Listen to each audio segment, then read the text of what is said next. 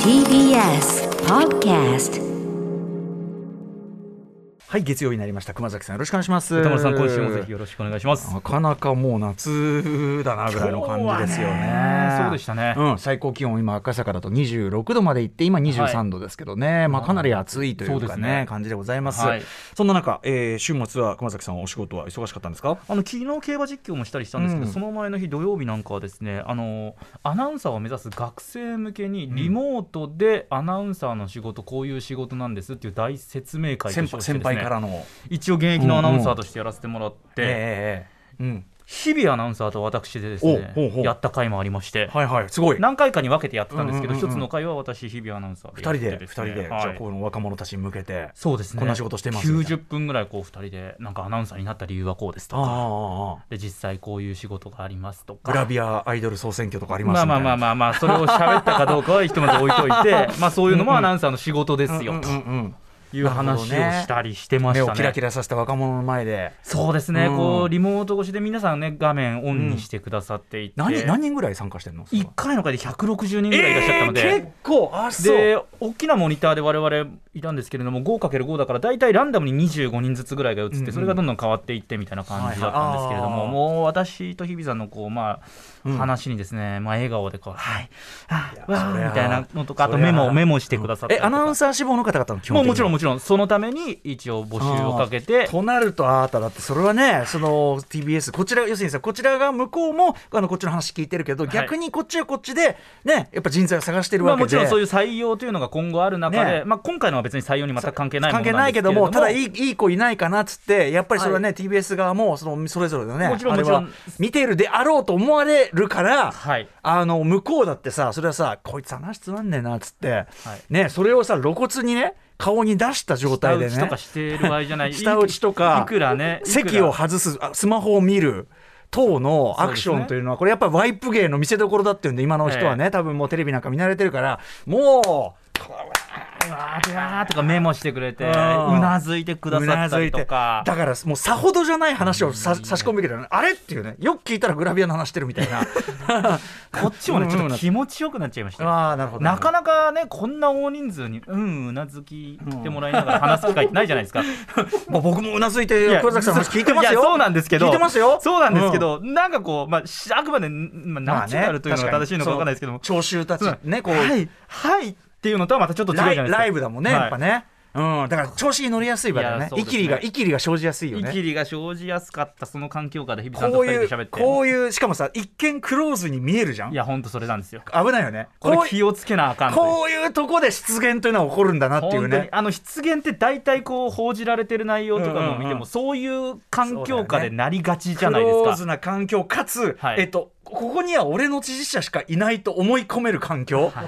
こういうことだよねいやそういうの本当に危危ないなと思いました、まあ、別にもう本当にね問題発言とかを日比さんと私ですからしてないんいですやけでどもも今時はその問題発言的なのを意図的に入れ込んででそれに対してねあの一律で「ああ」なんてこうやってうなずいちゃったら「お前だはいブー今この放送上でゲストが変なこと言った時にニヤニヤしてたりうなずいたりしてるだけでも今もう問題なんだから ダメな発言の時はしっかり「ん?」とか。こう、んそのちょっとこう、こっちはふ、え、私は、あの、これ、こう、同意してませんけどっていう感じが、出せるやつしか取りませんみたいな感じで、でも本変当なにそこうしたとら大事ですよねそうその考えってその訓練はねどっかでしとくべきよねそれはね確かに何でもかんでもねこうねうなずいてくださるってももちろんありがたいんで難すけれしどいもけどねその場の空気を乱さずにそれをやり続けいや本る当に大変な技術じゃないですも今かのね昨今このその能力歌丸さんおっしゃったその能力は確かに非常何にが正解かも大分かんないけどさ、はいだからいずれそのね学生諸君もこうやってその調子で「うーん」なんてやって「はいブー」っていうね何かそうい問う題発言があってそういうテストがあるやもしれませんよね事あったらしいですねお前らお前らはできてんのかっておいうそらくそのスタイルをね面接で導入してる会社はないんじゃなかろうかと思いますけど、ねえお疲れ様でございますいやいやいやいやじゃあその中にじゃあ未来の同僚がいるかもしれませんねといおうねそらくいるの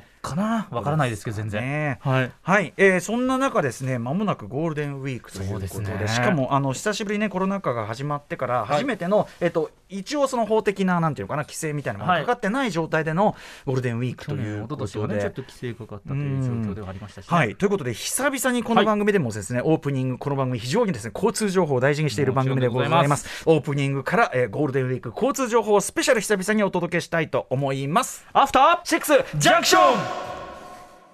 4月25日月曜日時刻は6時5分ですラジオでお聞きの方もラジコでお聞きの方もこんばんは TBS ラジオをキーステーションにお送りしているカルチャーキュレーションプログラムアフターシックスジャンクション通称アトロクパーソナリティは私ラップグループライムスターの歌丸ですそして月曜パートナー TBS アナウンサー熊崎和人ですということで早速ですが、先ほどもね、えー話しておりますゴールデンウィーク久々に何の規制もない一応ねまだまだでも感染拡大というかね気をつけなきゃいけない状況なのは変わりはないんですが、とはいええー一応法的な規制はない状態での、えー2年ぶり3年ぶり3年ぶりですね3年ぶりになるゴールデンウィーク、去年一昨年だねそうですよということで久々にこちらのコーナーをお送りしたいと思います、えー TBS ラジオ交通情報キャスターの、えー白井京子さんですいらっしゃいませこんばんは。どうもよろしくお願いいたしますよろ直し接くおは願いいたします。あのねいつもねあそうでのすごしではねはい。ごなマイク越しではお世話になっておりますが、ねはい直接はお久しぶりでござい渋ます。滞予測っていうのは久しぶりなので、そうですよねそうなんですよええついに戻ってきたなっていう気もするんですが、はいということで、えーと3年ぶりとなるその、まあ、大型連休にしてなおかつ、まあ、一応移動とかもろもろの規制はない状態でのということで、ただこれ例年であればねつまりそれまでの年のデータをもとにいろんなそうですねその渋滞予測というのをおっしゃっていただいてましたけど、今年この2年間、はいこういろいろ異常なの挟んでしかも今もまあ平常とはちょっと言い難い状態、はい難しくないですか非常に難しいです。うんただまあネクスコさんっていつも資料をいただいているところの方々がまあデータ出してくださって、はい一応今年は予測が出ています。うんで、あのーまあ去年とか一昨年っていうのは関東圏を出ないでねっていうふうに言ってたりしたじゃそうでないすですかね移動そのもののええはいそうでもそしたらもう今度は神奈川とか千葉に行く車でもう大渋滞してそれはそれで怒った。そうですそうです驚く渋滞があったんですけれども、やっぱり県外に向かう車は非常に少なかった、はい中で今年はまあまあまずまず戻ってくるんじゃないかという予測が出ています、はいえー TBS ラジオの警視庁ブースにある記録ノートもあの参考にしてこういった予測を立てたんですもう資料ががもうずらっとあるのもういやーもう素晴らしいもう宝はい積み上げていったそうでもまあそれもねちょっと参考に全てできないかなっていうような状況ではあるんですが、はいえー今年はですねカレンダー通りにゴールデンウィークを過ごす方が多いという予測のもと、うん4月29日から5月1日の前半お出かけ組うんはいと5月3日から5月5日の後半お出かけ組に分けて解説いたしま前す。半、はい後半ですはいはい、ではでは早速前半のお出かけ組の予想4月29から5月1日よろしくお願いします、下り線のピークは29日の金曜朝からお昼頃まで渋滞の予測が出ています。ほう例えば関越道の下り高坂サービスエリア付近は30キロ、まあ、朝そうですね6時7時ぐらいから混み始めてなるほどえーお昼過ぎまで続く渋滞はいです、で今度は上りのピーク帰ってくる方たちは5月1日の日曜日お昼頃から夜遅くまでの間渋滞が予測されていて、まあ、例えば関越道上り高坂サービスエリアだったら35キロ、他東名や中央道東北道もまあ同じく30キロぐらいの上り線の渋は滞がい5月1日に予測されています。これこれまでの例年と比べるとどうなんですか長い短い、えーっとちょっと短い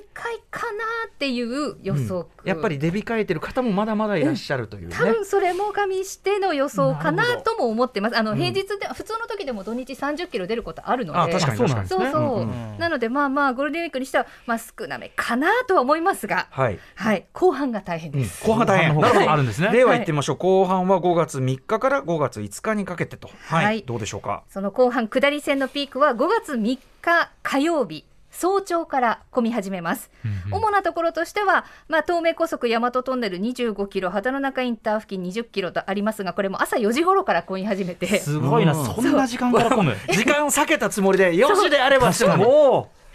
たら、うんうんずっともうその時間から夕方6時頃まで続く予測で、でね、ちょっと注意してほしいのが、その東北道の下りは、はい羽生パーキングエリア付近で40キロ、はい栃木インターで20キロ、上川内サービスエリア付近で25キロ、その先、福島トンネルに20キロと、それぞれバラバラなんですけど、うんうんうんこれ、ちょっと何かがあると、全部ガチガチンコとつなつなががっっちちゃゃうう、んで、うんうんそうすると60キロ、合80キロっていやばうい。そうかそうこかそうか連結しちゃったら大変なりかねないうんような渋滞の予測も出ています。こちらももう朝6時頃から午後3時頃までという主な下り線。やっぱすごいんだなゴールデンウィークの渋滞って本当に詰まったままがずーっと続く、でそうです、そうです、そうです。あららはいっていう予測が出ていますが、まあそれぞれは単体としては最高40キロの予測っていうことですね。東北道ねははいい、で他の高速道路もまあ30キロ以上の渋滞予測はないんですけれども、10キロから20キロの渋滞で通過にまあ1時間から2時間ぐらいかかるものがうん朝6時から夕方まで続く見込みでだす。から早め行動とか言ってるけどあーまあ、6時じゃもうすっかり始まっちゃってるしそうなんです。 4時でももう始まりますよなんてと。とんでもない早めかと思いましたけどそうなんです。もうね歌丸さんはお分かりだと思いますが、ええはいはいこの少しでも渋滞避けたい場合どうしましょうどかう。しましょうかそうですはい。どうすればいいかというとまあずらすずらすっつってももうどれぐらいちのょちょっとやそっとずらすっていうのは、はいもう日付ごとずらすがやっぱ一番いいよねそれはねかなり早めに出るとか、うんうんうんまあ、もちろん遅めが許されないなら遅めそう。ですかねそうです。正解です。さすがでやっぱす。そう いやそもう分そかっなてんいただいて、だからそれしかないもんだそっうて王道だかだらけれどもやっぱりそうなんだよく例年だとその金曜日から休みが始まるなら木曜日仕事終わりから混むよっていうのはちょっとお伝えしたことがあると思うんですはけいはいど木曜の深夜から混むっていうのがあったと思うんですけど、まあ大体2時3時とか本当にどどどう夜中っていうんですかうん真夜中夜中のうんうんうんそうだったら渋滞はほぼほぼないので、うん早い時間に目的地に着いてもよかったらもう6時より前だいぶ前にだいぶ出前発夜中移動がじゃあもうベストかなと。もうだから前日のつもりで来いよってことよ ねそういうことれはでねすねそうですで遅くてもまあ問題ない方でしたら思い切ってもう夕方の5時以降にうんはい出発するちょっとまあ、そううん半日無駄にしたような感じはあるかもいしれなやいでですけもどねそれもね、うんいいですよまねあゆっくりし渋て滞するよりはいいちゃかなんとちゃんとゆっくり睡眠とってそうそうそう安全運転大事だからはいそうだねはいということですね。なるほどは行い、きはそれねはいはいはいで後半の上り線もやっぱり混むんですが、うん上り線のピークは5月5日木曜日午前中から夜遅くまでです。で主なところですと、えー東名高速上り綾瀬スマートインター付近で35キロこれ朝10時から深夜ぐらいまで続きます。であと他に目立つところは東北道上り上川内サービスエリア付近で45キロ加須インター付近40キロこの東北道の渋滞は午後2時頃から夜10時頃まで続くとうわもういなるほどうような渋滞予測が出てもちろん関越道東北道常磐道京葉道路も出ていますけれどもね、うんうんまあこれあの事故などがあるともうすぐに長い渋滞になっちゃうのそうですでよね前半に比べれば始まりはちょい遅めかなという気もするけどうんもそうですねまあにしてもねはいというふうに考えて余じゃあ裕いやー余裕こい余裕こいて行動する人が多いからこの時間なんだ からそういうことですねうんじゃあどうでしょう今度は熊崎アナ、はいどうしたらいいですかねこの この上り線のピークを避けるためによしどうしたらいいこれ知恵を絞るいやべいきやもう知恵を絞った結果、まあ、この流れでいくととんでもなく早く出るとかやっぱり時間ずらしそうです。やっぱり新しい発見のように言ってますけどもあこれあ私だけが気づいてたんじゃない、あ皆さん知ってました、全く同じことを数分前に繰り返してああまあすそうでしたかあ一応正解ですこれしかないもんねこれしかないもん ね本当にそうなんです。ずらす時間をずらすことだけはがいあれなんですが、まあ午前中早い時間に出発すると、あの上り線のピークは朝10時ぐらいからなので、はもっと早い時間、だからまあ6時ぐらいだったら六、六朝6時ぐらいに起きてもすぐ出る、そうそううわでものんびりしたくなるよなそう。であ究と極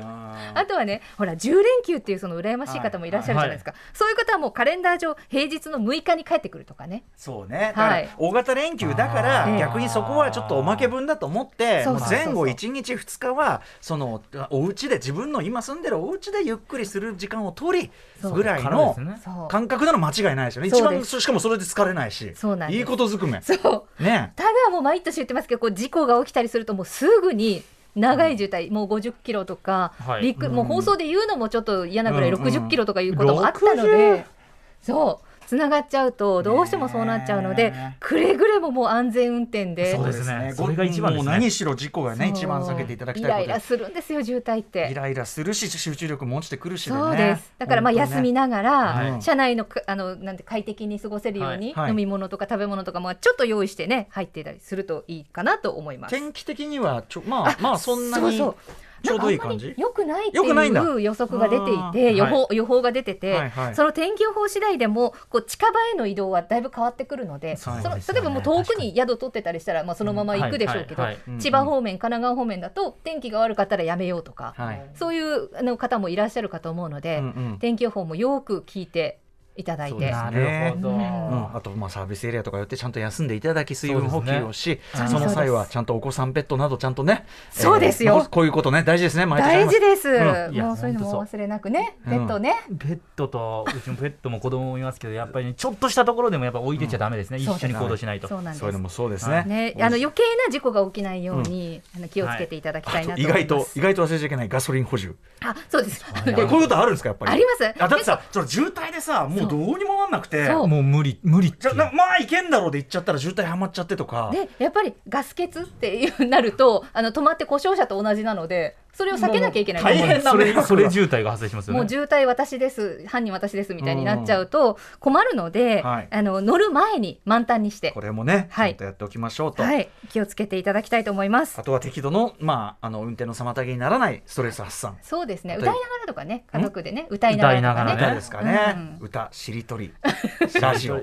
そうですねいや60キロ渋滞だったらな何時間結構かかるよなずっとそうしでっすとりねただねあのわ 私どもライムスターがはい時間潰す時にいつもやってる何がいいですか人命逆さしりとりって いうどちょちょちょちょたどういうことですかカザトークマザキみたいな感じで、あの人名を有名人の人名をそのちょっとその英語的なというか、はいはいあのアカデミー賞の発表風にカザトークマザキで次はキがだからそう、えあー最後が木ってことそうですかそうあの名前の方が木でうあーでやるんだよでこれちょっと一個難しくなるから面白いんだけどお子さんとは難しいですねこれはねいや全然理解できないです あですそうよでねすまだ2歳ですからねそうですすよね普通のノーマルしりとりもちょっと厳しい、ええ2がねすごい難しいんですよ「ミュージカル許可は」これがやっ ぱり我々的には決まったって瞬間で決まったって瞬間でしたねそんなことはどうでもいいんでいやいやでもそういう独自のね、うんもそうしです渋ね滞にはまっちゃったらちゃんと車間距離を取りつつ、ね、遊びをしてね、うん遊びっていうかあの気分転換をしてそうそうそうまあ、もちろんラジオラジオですよラジオはいいよもちろんもちろん私たちもあの増病体制で各番組でやりますのでリアルタイムでも、ははいいお伝やってえいしていきくまわすけのですでもんね。はい、そちらもチェックしてみてください。はい、いやーということででも久々にこういう形でそうで交す通情報をねこう白井さんとこうおつはいお伝えできて嬉しいですよ。ちょっやぱとりいいですよね、やっぱり戻ってきて、みんながゴールデンウィーク出かけるとか、そういうのはうん普通でいいなと思います。そうなんかですこねうそう社会活動ができてるって感じがしますよはねい。なんかなのね。で私たちもまあちょっと混むから大変だろうなと思いつつ、んはいはい、サポート皆様お出かけのサポートができればいいなそうでと、うん、まあでも本当にリアルタイムの交通情報皆さんのねはい一番のお供になると思いますのはでいぜひぜひ TBS ラジオ交通情報はいリアルタイムでも7人でお伝えしますんでよろしくお願いします。いやありがとうござ交通情報 TBS ラジオが誇るインフラですからねこれはね。はい間違いないですということで TBS ラジオ交通情報キャスターの白井京子さんにゴールデンウィークの状態予測などを伺いました白井さんありがとうございましたありがとうございました次は夏休みかなはいということで本日のメニュー紹介いってみましょうありがとうございます白あ井りさんがとうございまはすさてこの後すぐですがカルチャー界の気になる人物動きを紹介するカルチャートーク今夜は映像ソフトをメインとする映画ライターの飯塚克美さんにおすすめの最新映画ソフトをご紹介いただきます、はい、えーそして7時から日替わりでライブや DJ プレイをお送りする音楽コーナーライブディレクト今夜のアーティストはこちらこの番組のねこのライブコーナーでは今までフィロソフィーのダンス森崎ウィンさん寺島由布さんの演奏も務めていただきましたソングライター宮野源斗さん宮野源斗さんの僕プロデュース作があればもう文句なしに買いというね、えー宮野源斗さんですその宮野源斗さんと、えー毎度私のコスプレでまたあの前の番組、ウィークエンドシャッフル時代から登場してくださいますシンガーソングライター澤さんによるバンドユニットセブンセグメント宮野源斗 meets 澤さんでセブンセグメント、えー今月16日土曜にファーストアルバム「レセプション」をリリースされたということでセブンセグメントとしてお二人初登場ということです。はいそそししてて7時40分頃からは新概念提唱型コーナー「イキリ言動」あなたがついやってしまった〇〇イキリな投稿を紹介していきますそして8時台の特集コーナー「ビヨンドザカルチャーはこちら同じ映画でも見え方聞こえ方が変わるいわば映画のマルチバース映画の上映方式の違いについて改めて学ぼう特集は